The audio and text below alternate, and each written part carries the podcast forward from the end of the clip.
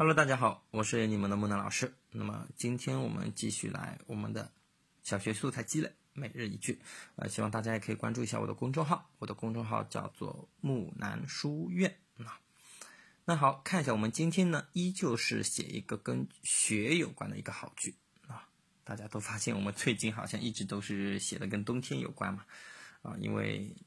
木南老师更新这个节目的时候，呃，也算是在秋天快进入冬天了，我们可以提前准备起来，我们仿写冬天这个句子的这些素材，啊，嗯，我们来看一下，今天依旧是写这个雪，雪，它是冬爷爷送给人们的礼物，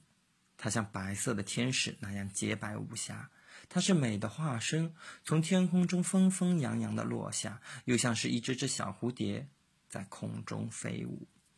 其实这个呢写的更是应该算是雪花吧，嗯，那种特别呃鹅毛大雪可能并没有这么的轻柔啊，那可能雪花可能更加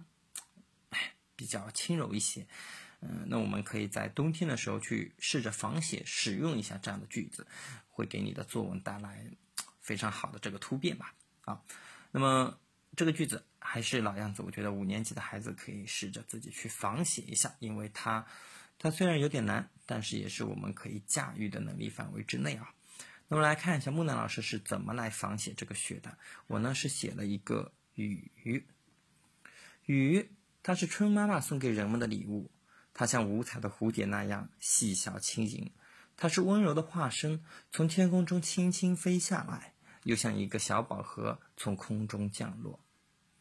好了，哎呀，木南老师已经完成了我的仿写，那么接着就要看我们的孩子们的了。同时呢，这是我们今天的作业，大家可以把写好的句子回复在我们的音频下方，看看老师和你谁写的更棒。